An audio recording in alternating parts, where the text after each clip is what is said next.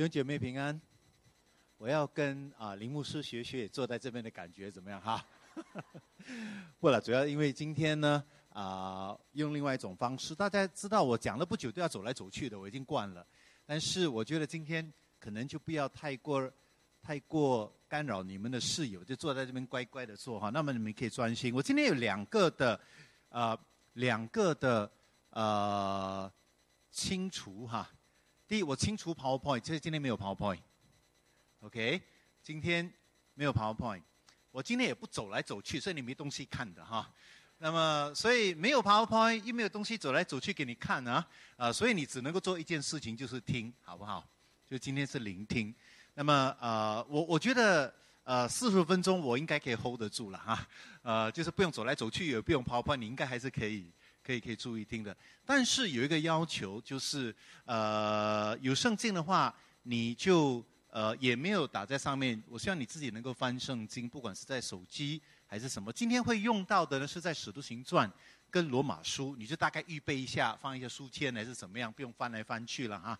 就是在呃两段经文呢，呃其他的会是打出来的，所以今天稍微交代一下。所以我们今天做一个比较 pure and simple，就是又简单。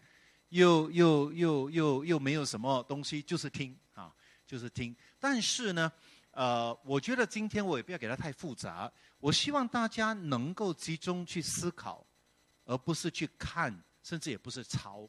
啊，今天抄的也很少东西给你抄的哈，比较多的是希望大家多一点思考，就回应今天早上啊唐牧师讲的啊要想啊，所以你要想。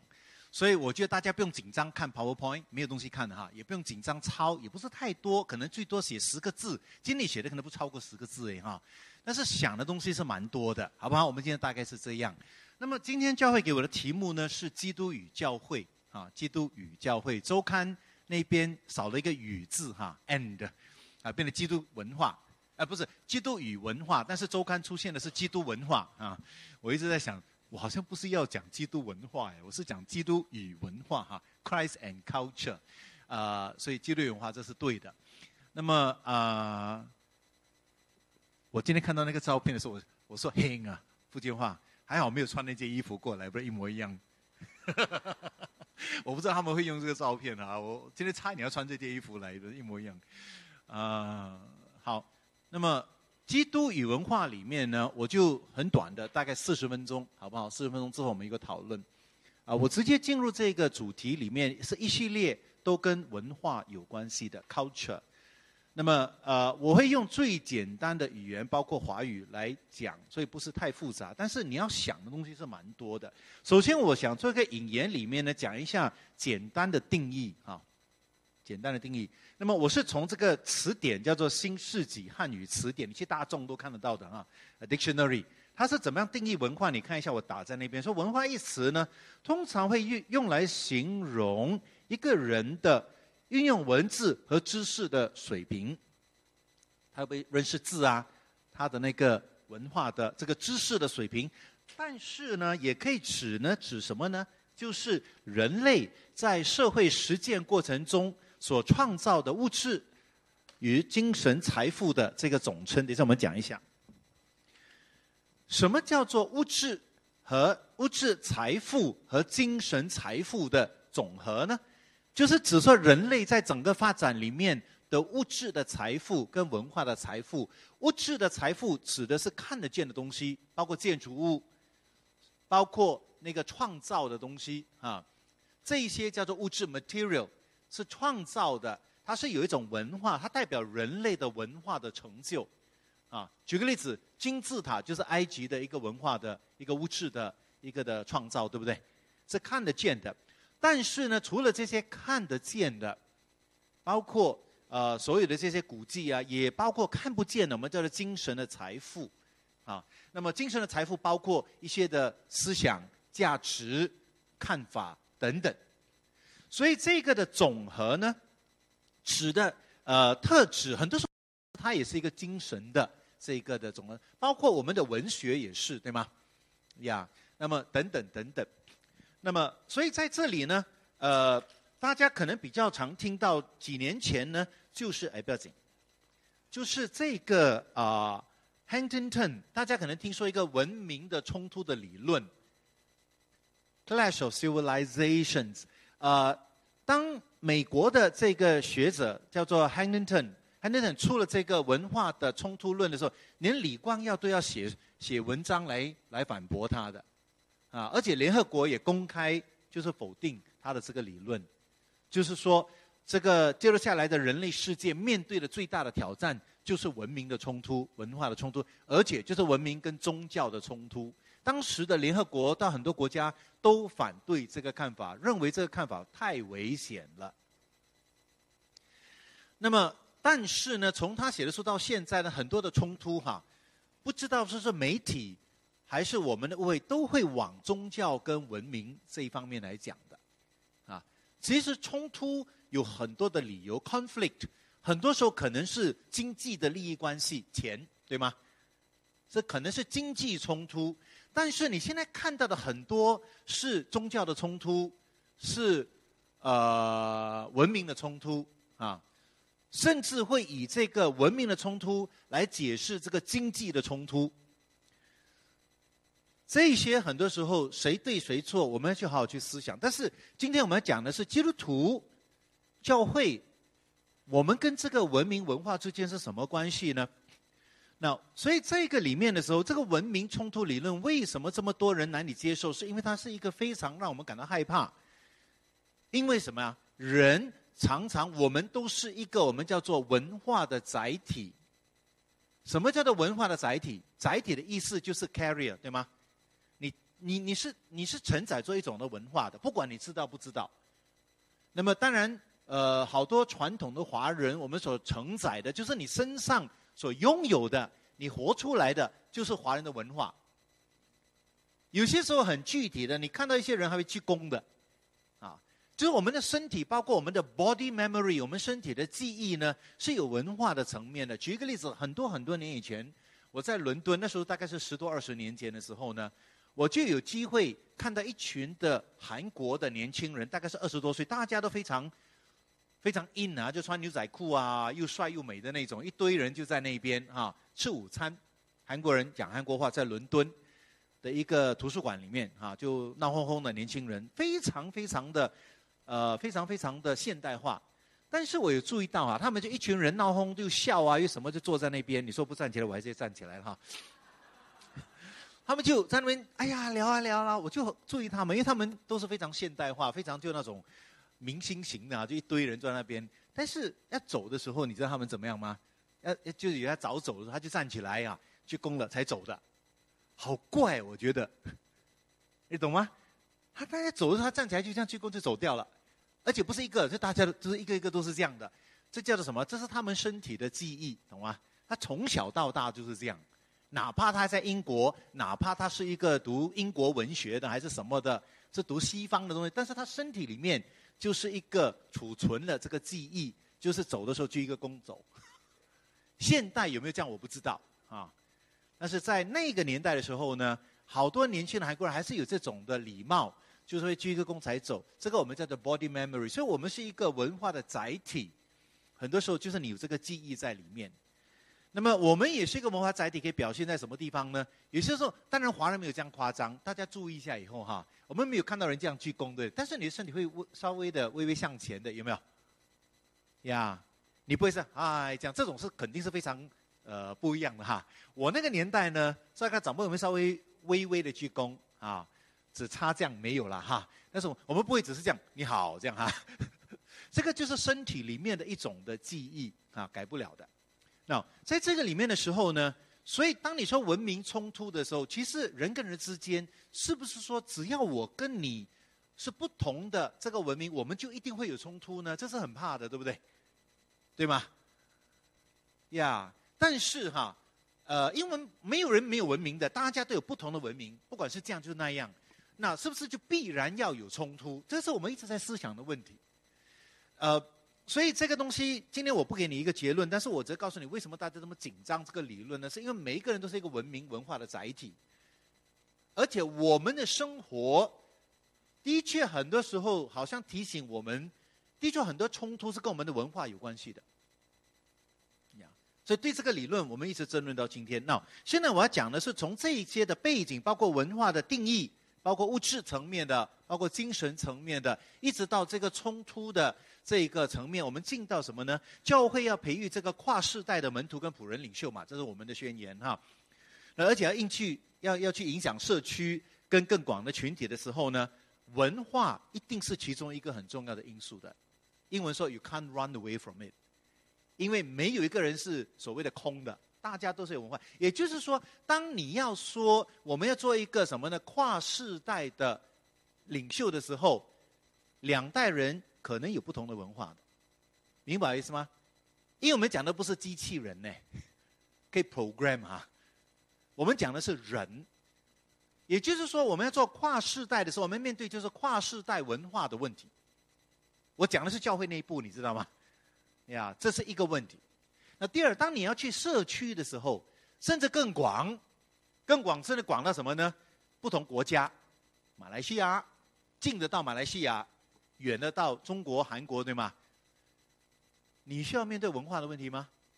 也需要。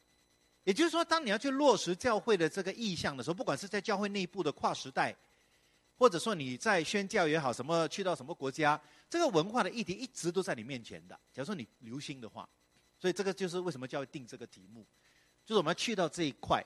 那今天呢，我特别在因为时间关系，我们就四十分钟啊，现在省到四十三十五，所以这个代际，所以我的第二点呢，就是特别是教会内部的。当你一个跨世代的领袖的时候，你一定要面对这个代际的文化的不同。什么叫代际？就是一代人与一代人之间，对吗？我们国家与国家之间叫什么？国际，对不对？International International，就国家与国家之间叫 International，代与代之间叫做 Intergenerational，啊，所以我们就变成代际。啊，跟国家就是一代人与代人之间的什么呢？这个文化的传承是怎么样？所以其实，但是我今天不讲这个，因为没时间讲这个。但是这个是必须思考的。呃，或许下个礼拜，因为下个礼拜讲到社区嘛，哈，呃，等等。但是真的，QBC 假如说做一个跨世代，你要建立一个跨世代的领袖，到底下一代，不管你怎么定义下一代哈，下一代到底要怎么看待上一代的文化？那上一代有文化吗？在 QBC 里面有没有文化呢？要传什么给下一代呢？下一代要不要收呢？明白我的意思吗？这个就是问题了。假如说上一代没有东西要传给下一代，下一代也不想从上一代拿什么的话呢？我们是没有办法有跨世代的，明白了意思吗？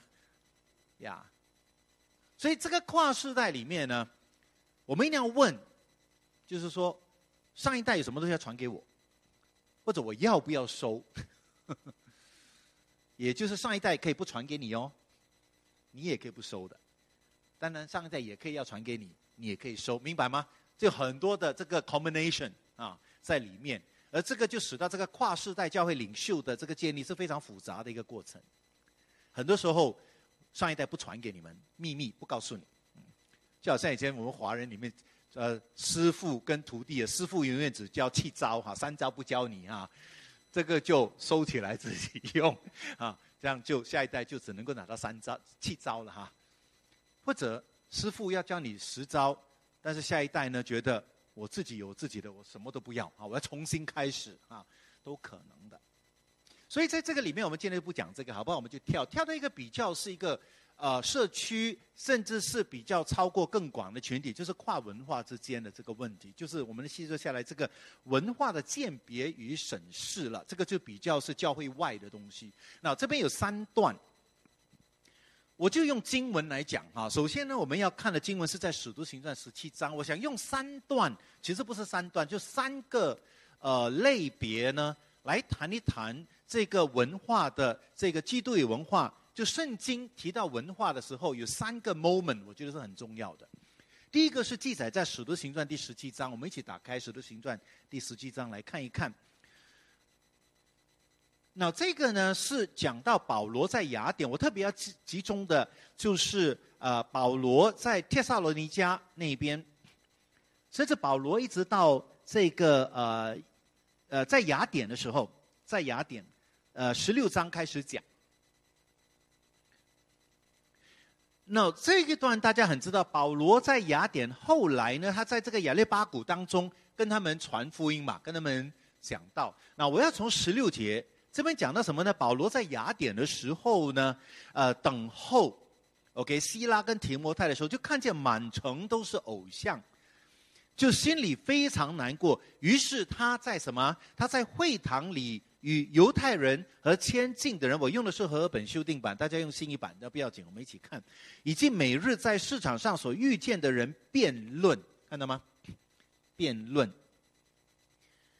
后来呢，我们跳一下，后来呢，就有一些的，他就来到这个雅列巴谷，对这些雅典人说了一番话，就二十二节开始，一直到这个三十一节，就是保罗在这个对雅典人讲的话。所以这边有两个场景哈，sinner 一个是在会堂里面，在做什么呢？与这些犹太人还有近千的信了犹太教的非犹太人一起辩论。另外一个呢，他就站在这些雅典人面前讲了很长的一番话，对不对？然后呢，就停在三十，所以这两个场景。那我这边想用的一个非常有趣，就是说，首先辩论。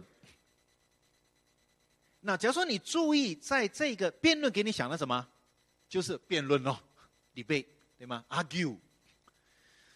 而这个呢，是针对在会堂里面的。但是保罗对雅典人讲的话，算不算辩论呢？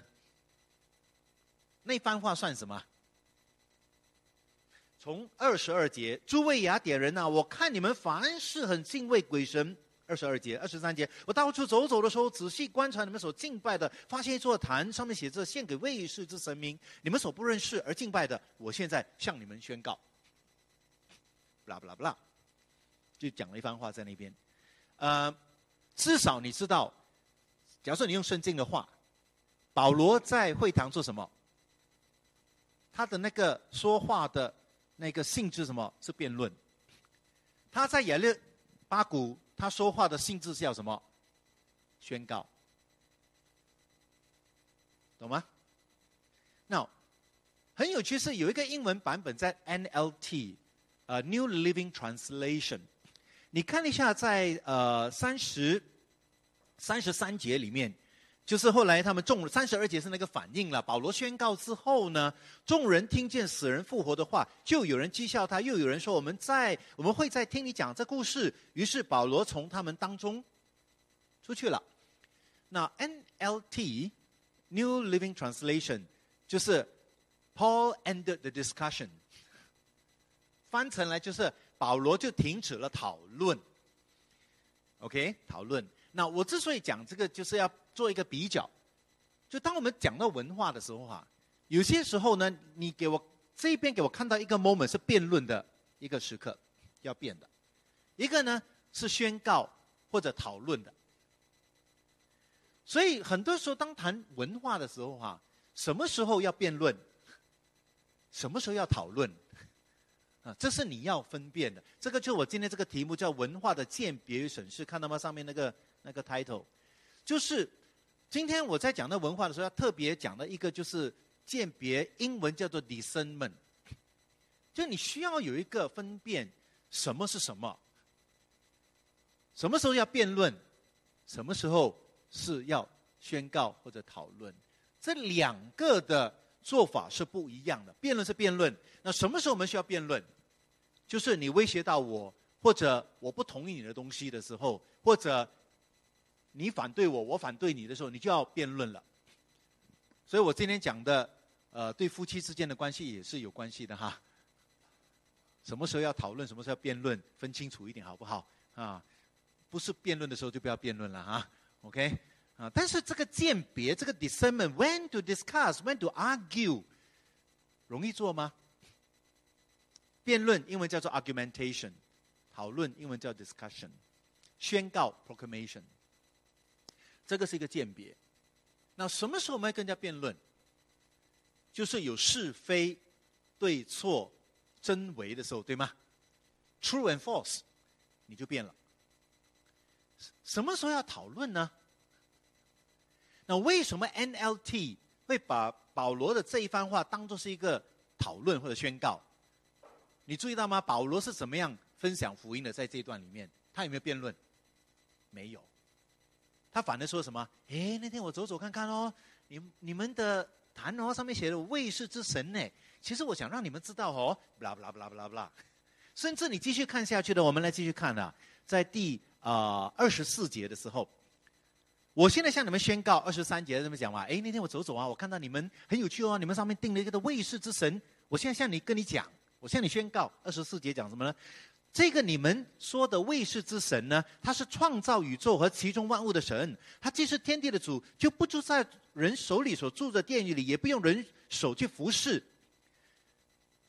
继续读下去，二十八，然后我们就跳，好不好？那么二十，你来到二十呃八的时候，我们生活、行动、存在都在于他，看到吗？二十八节，我们生活、存、行动、存在都在于他，就如你们的诗人也有人说，我们也是他生的。那我稍微讲一下，这个呢，就是非常明确有讨论的味道。We find common ground，我们在找一个。能够一起来思考的东西，而在这里，保罗其实在引用当时的呃这个希腊人的诗人的话。我们生活、行动、存在都在于他，这是一个诗人，当时一个很出名的诗人讲。而另外一个呢，就是我们这个你们的诗人也，那是另外一个诗人说，我们都是他所生的。这个他呢，根据圣经学者研究，指的就是希腊一个很出名的神，叫迪斯 （Zeus），Z E U S。OK，就他们当时希腊文化就是人都是因为这个这个 Zeus 啊，这个这个迪斯呢是这个希腊的众神明最高的那个，哈，有点像我们的什么呃天天地是吗？是最高的哈，所以当时的希腊人就可以说哦，我们都是他生的。OK，所以这是希腊的文学里面，保罗竟然引用他们的话，明白我的意思吗？所以在这个讨论里面呢，很多时候，也就是当我们来到文化的时候，什么时候要辩论？辩论对错，辩论谁对谁错，谁是谁非，谁真谁伪？什么时候讨论？这个是需要做判断，判断错误的话呢，冲突就来了。但是保罗的这一番宣告告诉我们，基督徒跟非基督徒之间有没有可能对话跟讨论呢？有没有可能？有可能的。你要找到那个切入点。我现在举一个例子哈，呃，因为我在中国比较多跑动，而且比较多是跟大学或者一些知识分子吧。你说基督教跟我们中华文明，或者具体来讲跟儒家有没有这个所谓的讨论的余地呢？有没有？对呀。但是让我退一步来讲，我刚刚上个月去了曲阜啊，孔子的老家啊，去了曲阜，去了济南。就是在山东里面八天都在山东，还上了梁山，说我现在梁山好汉了哈。当然后来上了我还去了泰山啊，就就真的是去了啊，什么都去了，就就总过就回来就是觉得很没有文化，就对了，我觉得我自己了哈。嗯，哦，原来他们很丰富。我一直说儒家呢是中华文明的上游哈，就那个 source。那你说儒家孔子的思想跟基督教有没有冲突的地方？先讲这个有没有冲突？肯定有的嘛，很简单，是不是完全一样？你笨蛋吗？当然是不一样啦，对不对？一家讲的不一样，但是呢，是不是因为这样，当儒家或者相信儒学的非基督徒跟基督徒在一起，只能够辩论呢？不一定的，明白意思吗？你还是有很多的一些可以在一起讨论的地方。其中一个是举一个例子，什么呢？在儒家里面，他们其实也看重一个叫做至善。那至善呢？这个很难翻译哈，我只能够用英文浅浅的翻译成 ultimate good，ultimate good。那个至呢，就是 ultimate，you know，就那个最最最的了哈。That the most high，the most good，至善。那至善呢，在儒家的思想里面呢，是一个理想永远达不到的，明白吗？那是他们憧憬的，但是他不知道至善是什么。但是我们基督说什么？那个至善就是耶稣基督嘛。懂我在讲什么吗？呀，所以在这里呢，其实是有一些的很有趣的东西，有点像保罗的。你们所追求的至善是耶稣基督。哎，他们说可能吗？他是人啊，啊，就慢慢谈喽。还有另外一个，这个可能讲的深一点呢。呃，你们有谁听过余英时这三个字吗？举手看一下，我大概知道一个。啊，整个会出余英时啊，他是耶鲁的一个学者。OK，好，就一个，那我就跟你讲好了哈，其他人睡觉一下。很快的，这因为只有一个人嘛，我们是在讲。那余英时其实特别有趣哈，就是说，他讲整个呃，如孔子其实是有一个很大的贡献，就是在这个周礼崩的时候，就是那个周朝的时候，那个礼仪崩溃的时候呢，就是礼仪嘛，我们的那整个的时候，孔子把它重新给他一个新的。一个一个生命力，这个礼仪哈，所以中国是礼仪之邦，怎么我们讲究礼仪的？OK，讲究礼仪的。呃，举个例子，什么叫到现在在孔子是这样？我们去的时候，因为是代表新加坡 基督教界嘛，去山东省，所以以这种省跟国家就是这样的来看的时候，所以有一个吃饭的时候呢，他们会站起来说欢迎我们的话。OK，他们会有这种，就是会欢迎你。讲完之后是轮到你要回回回的。他的那个晚餐是有这些 steps，你懂意思吗？这是他们吃饭的礼仪里面的。我们这些不懂的人那是很麻烦的，啊，所以很有趣。我们新加坡队嘛，就一个新的带队的，就他们的代表就起来欢迎，就讲话了，你知道吗？啊，像我代表什么讲完了，这样我们新加坡代表就以为到他要谢谢了，就站起来，他说还没到你。哎呀，脸都红了，你知道吗？啊，原来他们是要他们的三位代表讲完了才到我们讲的，呀，所以这是礼仪，这是他们就是说彼此的礼尚往来，欢迎你们到山东来哈，那让大家讲一下。但是因为当中有三个领袖，所以三个领袖讲完了才到我们三个领袖讲。那这种礼呢，在周朝的时候就开始了，丧礼要怎么进行丧礼？啊，等等，但是后来崩就坏了，不见了的时候呢，孔子把它重新给予生命力。但是他的一个做法很重要，是把这个外表的行动啊，OK，把它叫做主体化，变成跟人心相接在一起。所以他就讲了一个叫“人”，一个人字旁两个，一个二，就是说简单就叫做“人”，很难翻译，There's no way to translate 人哈。Jen，他们美国人把它翻译成 Jen，但是我们说可以 kindness、goodness、all kind 了哈。All the good things, OK？人，但是这个人呢，是跟人心有关系的。所以孔子呢，把这个外表的只有行动的礼呢，或者呃，注入了这个人心的这个的成分，就跟人的品格是有关系的。这是孔子的贡献，这是根据余英时的说法，明白意思吗？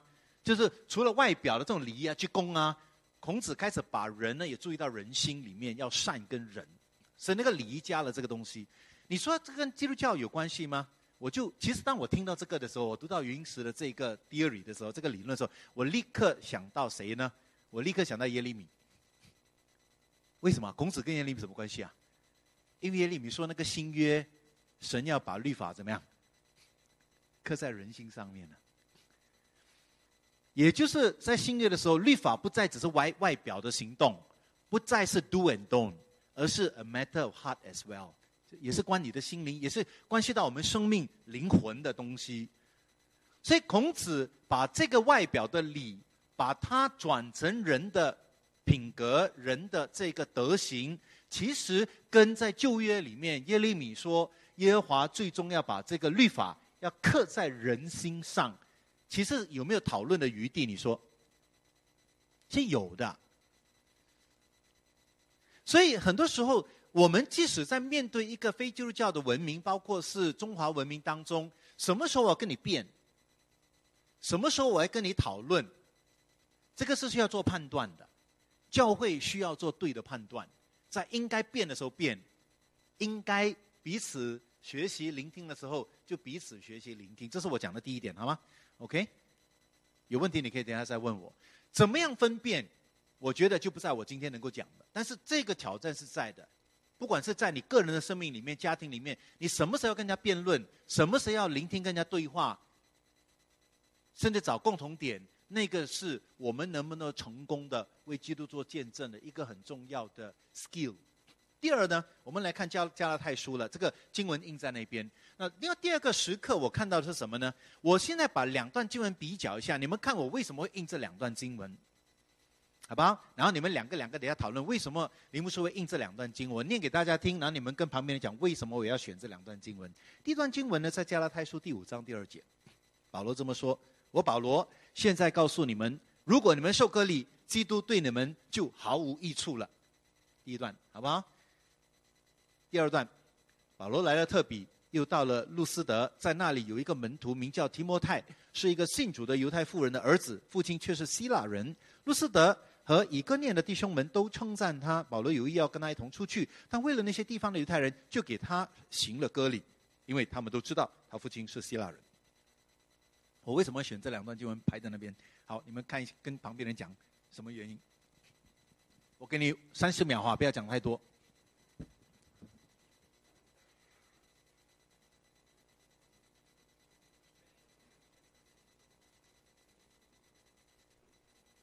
这两段经文有问题吗？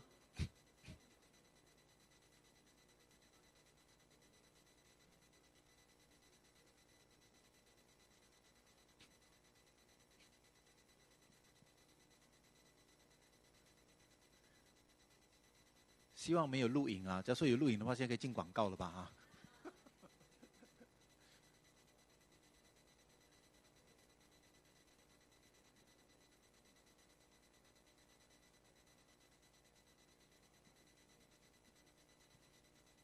OK，还有十分十秒钟，赶快结束了，没就不知道就不知道啊！为什么这两段经文被我排在那边呢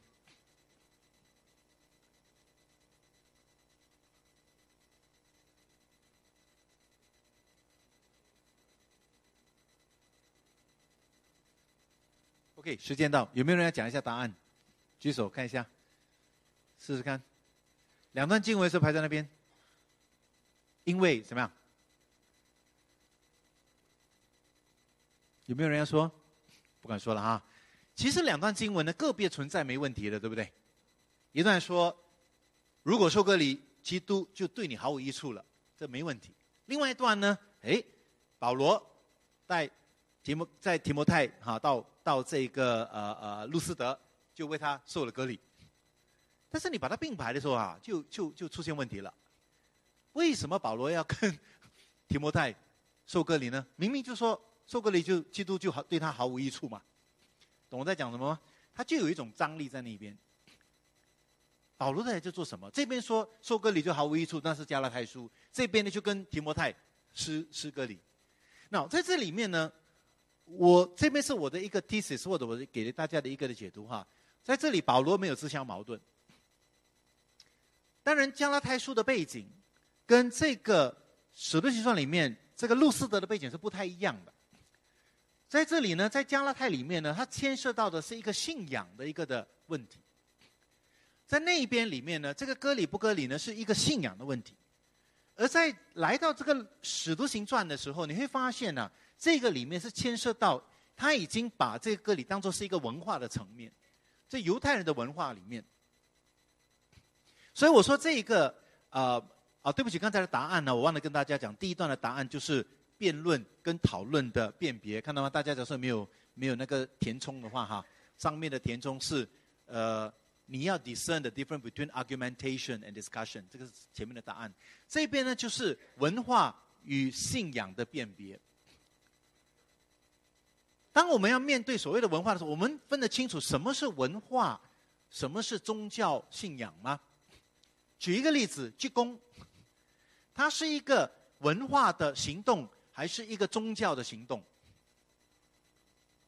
有些时候是宗教，有些时候文化，你要分辨了，你分不辨的话也是乱。就是这个鞠躬啊，它是一个文化的行动，an act of culture。A cultural act，还是它是一个宗教的行动，a religious act，需要分辨的。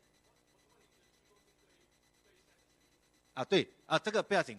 但是我现在，你听得懂我的问题吗？你要分辨这个，这个就是我这边第二点的这个分辨，就是在在文化跟宗教信仰方面，你要懂得。现在我们是讲，是把它当做文化来看呢，还是宗教信仰来看？而保罗在使徒行传里面。跟提摩太做的这个歌里呢，基本上不是一个信仰的一个的宣告，它是一个文化的行动来的，让这些这些犹太人信徒能够接受这个人，但是跟信仰是没有冲突的，或者跟他加拉太书讲的话是没有冲突，明白的意思吗？那我举一个例子来讲，这边这个分辨非常重要，要不然就会乱哈。我就举一个例子，那么在呃，好像我们说清明节，就是说纪念这个所谓的先人或者已故的这个的亲人，那个纪念这个东西是文化的还是宗教的？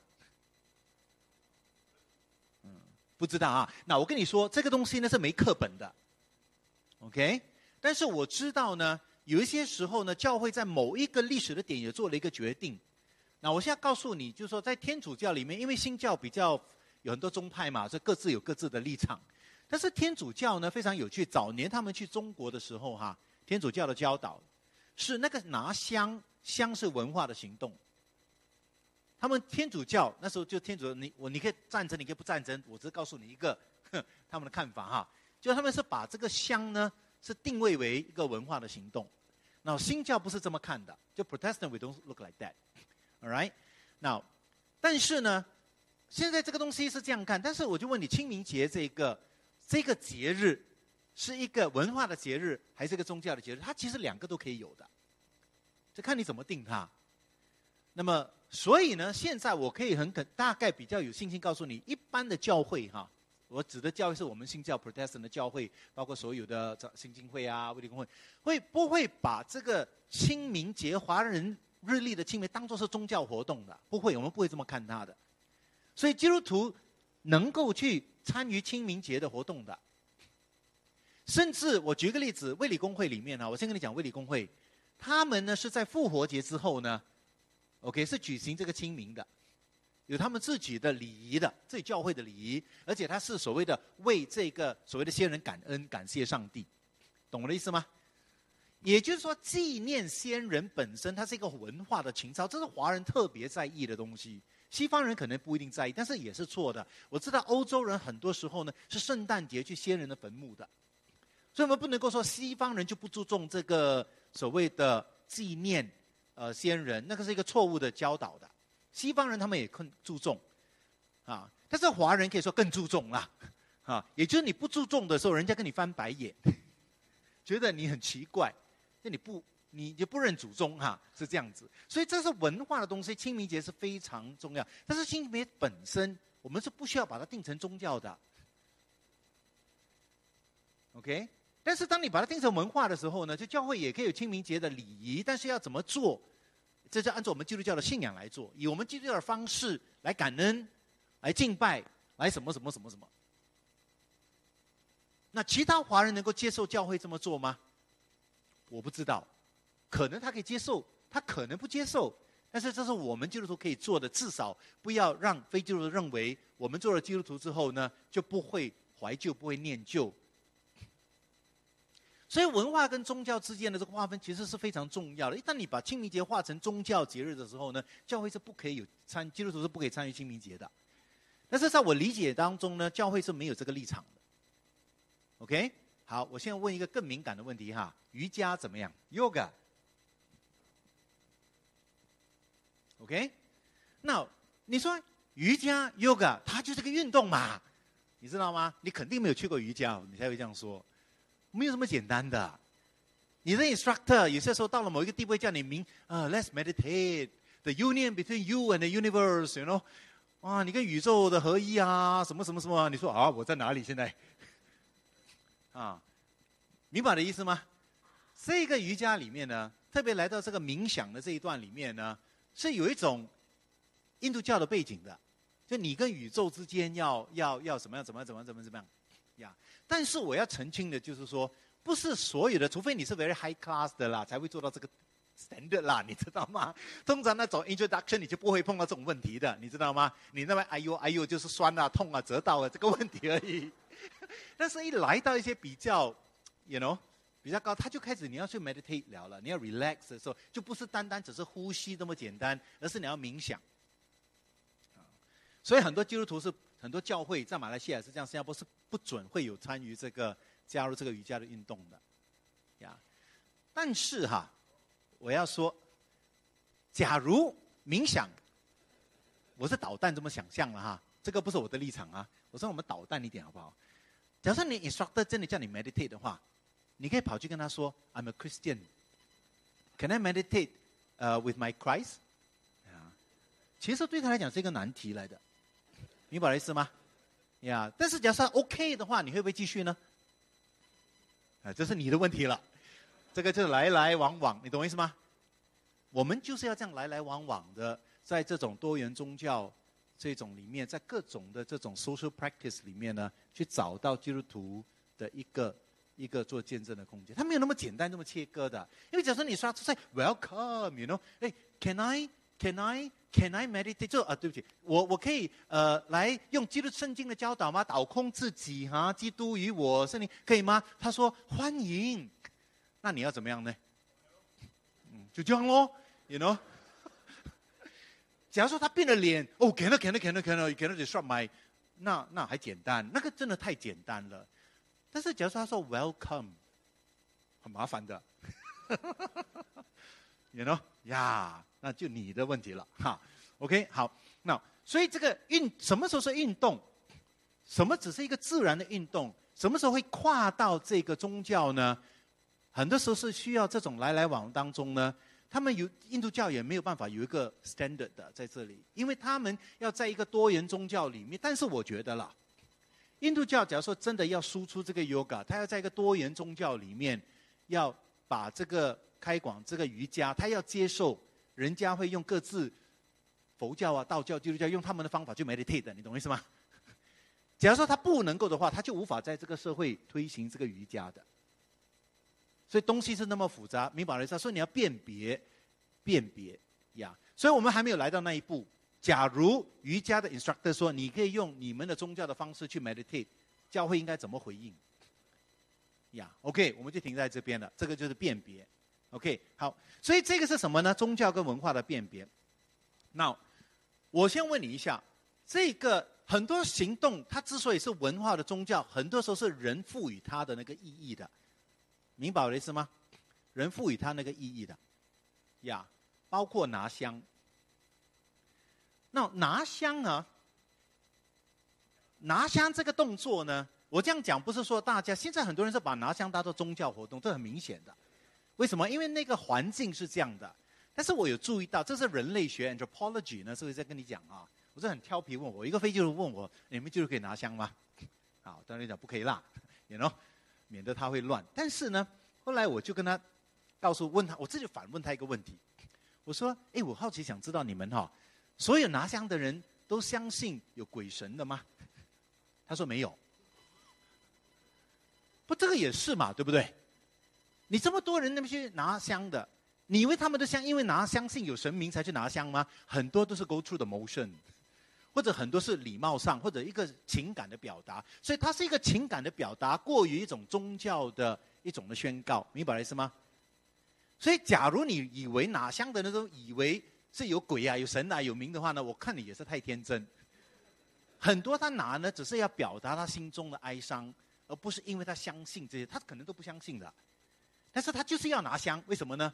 来表达他的一份的哀伤。你知道华人的有一种倒酒的。那个倒酒，哈，是不是所有倒酒的呢？就相信有人有那些鬼在喝呢？他就是一个仪式在那边，为什么？让他觉得好过。所以很多是为了那个活的人，不是为了那个死的。这个是从人类学去研究这种所谓的行动的时候，他有这个。所以你去 interview 哈，其实很多做的人本身是没有宗教信仰的，但他照做。这个很有趣啊，你懂意思啊？所以这个行动本身。他有没有那个意？很多时候你去做研究的时候呢，呃，那我们就为这些东西吵。所以我觉得基督徒要选择那个潮哈，要选对 topic，因为不是所有拿香的人都相信有鬼神的。所以很多时候他变成他是可能一个没信仰的人，但是他就问你，所以我就拒绝 engage 这种 discussion。所以你要知道，假如说这样问你的人，你不要立刻回答他，因为他自己可能都没有宗教信仰的。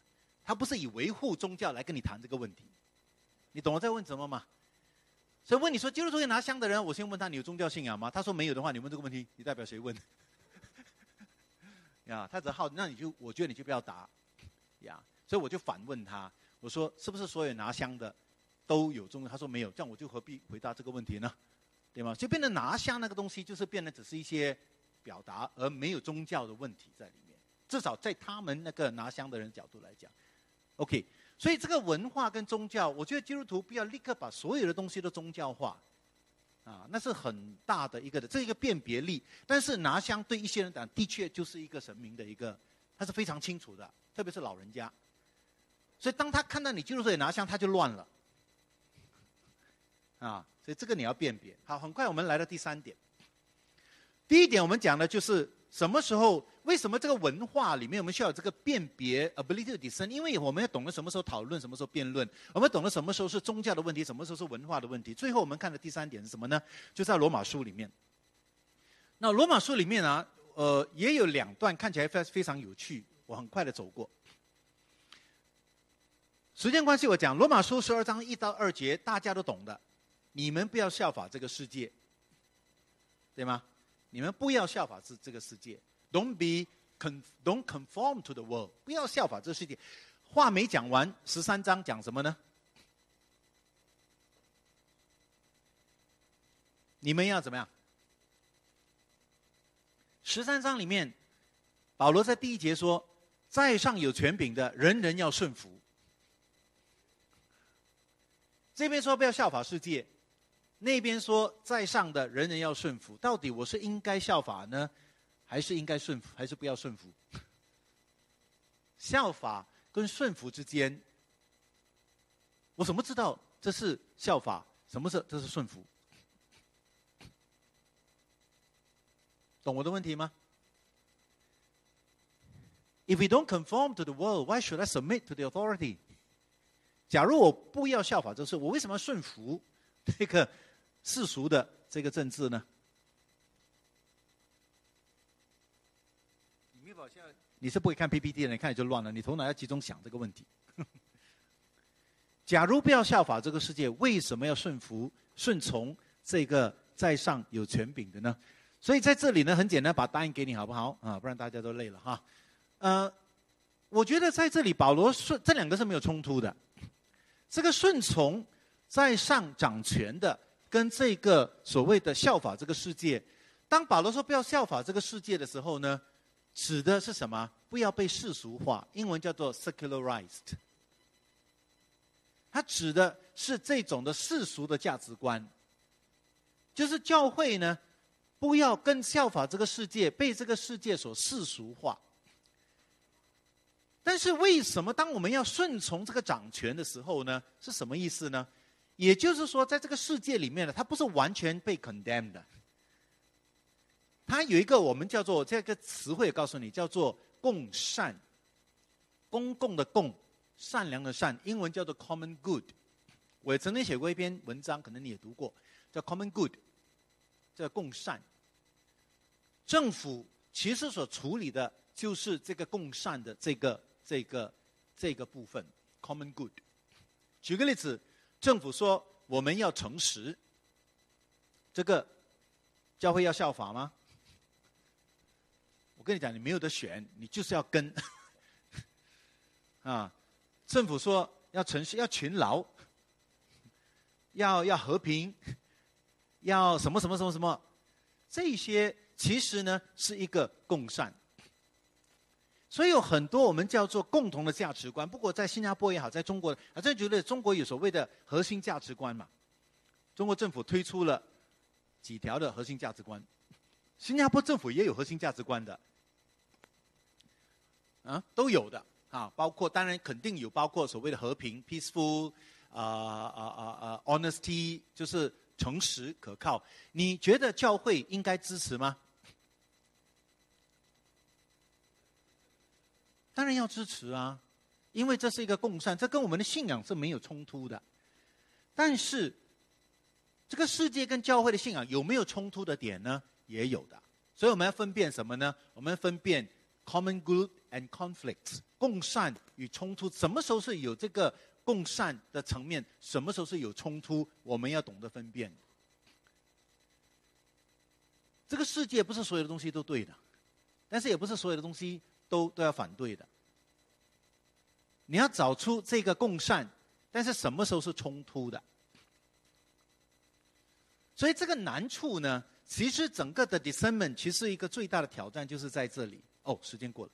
呀，OK，那我们怎么建立这样的一种分辨的能力？其实啊，是一个今天短短不能够、不能够、不能够去建立。但是我觉得，当我们真的与基督的心走得更近，因为这一切所有的共善、所有的美好的，我来到这个问题要讲的是反思里面哈。我们认为人世间所有真的、善的、美的，都来自于上帝。这是基督徒应该有的一种很基本的一个信念，All good comes from Him。